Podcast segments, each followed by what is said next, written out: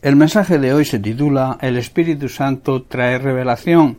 Hermanos, cuando somos guiados por el Espíritu Santo, además de conocer la voluntad de Dios, nos va a revelar cosas grandes y profundas que no nos podemos imaginar. Pablo en Primera de Corintios capítulo 2 versículos 9 y 10 dice lo siguiente antes bien, como está escrito, cosas que ojo no vio, ni oído oyó, ni han subido en corazón de hombre, son las que Dios ha preparado para los que le aman. Pero Dios nos las reveló a nosotros por el Espíritu, porque el Espíritu todo lo escrudiña, aún lo profundo de Dios. En el discurso a los Corintios, Pablo, después de explicarles que los gobernantes de este mundo no entendieron el plan de Dios, y que si lo hubieran entendido no habrían crucificado a nuestro Señor Jesucristo, añade que a eso se referían las Escrituras cuando dicen ningún ojo ha visto, ningún oído ha escuchado, ninguna mente ha imaginado lo que Dios tiene preparado para quienes lo aman. Fue a nosotros, hermanos, a los que creemos y le amamos de verdad, a quienes Dios reveló esas cosas por medio de su Espíritu, pues su Espíritu investiga todo a fondo y nos muestra los secretos profundos de Dios. La persona espiritual, aquella persona que vive en el espíritu, es la que tiene revelación, y esa revelación se traduce en conocimiento y ciencia, que son dones del Espíritu Santo, y por lo tanto habla lo que le ha sido revelado. Pablo también en segunda de Corintios capítulo 4 versículo 13 dice, pero teniendo el mismo espíritu de fe, conforme a lo que está escrito, creí por lo cual hablé, nosotros también creemos, por lo cual también hablamos.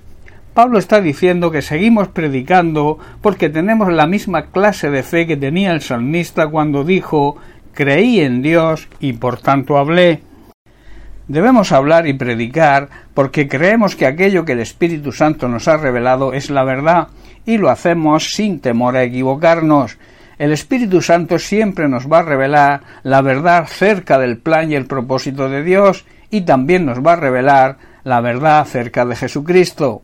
En Juan capítulo 14 versículo 6 el propio Jesús nos dice Yo soy el camino, la verdad y la vida.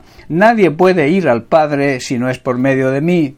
Hermano, Jesucristo es el camino que nos conduce al Padre. Nadie puede dirigirse a Él si no es a través de Jesucristo. Jesucristo también es la única verdad que nos hará libres de la mayor atadura que existe, el pecado. Y también Jesucristo nos conduce a vivir la verdadera vida, la vida eterna. Conforme vayamos adquiriendo conocimiento, iremos conociendo cosas que antes ni nos podíamos imaginar que llegaríamos a conocer, esas cosas que ojo no vio ni oído yo, y que Dios tiene preparadas para aquellos que le aman de verdad.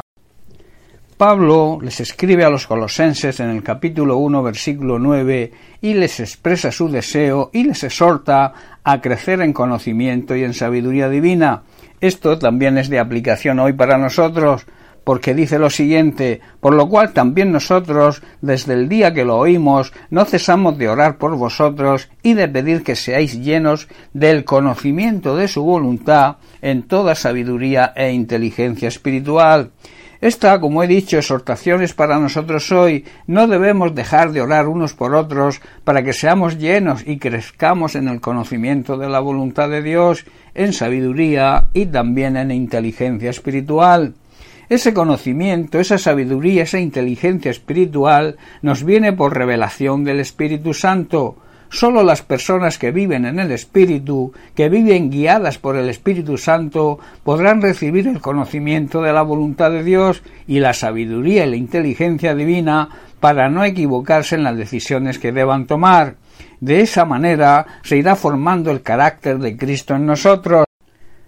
En Efesios 4:14, Pablo habla que Jesucristo instituyó los cinco ministerios y que los capacita con dones espirituales para la edificación y el crecimiento de su iglesia, con un propósito, dice el versículo 14, para que ya no seamos niños fluctuantes, llevados por doquier de todo viento de doctrina, por estratagema de hombres que para engañar emplean con astucia las artimañas del error de esta manera no seremos, está diciendo Pablo, inmaduros como los niños, y no seremos arrastrados de un lado a otro ni empujados por cualquier corriente de nuevas enseñanzas y doctrinas falsas, y tampoco nos dejaremos engañar por personas que intenten engañarnos con mentiras tan hábiles que parezcan verdad, es el Espíritu Santo quien forma nuestro carácter a la imagen de Cristo y nos hace madurar para dejar de ser bebés espirituales y que nadie nos pueda engañar.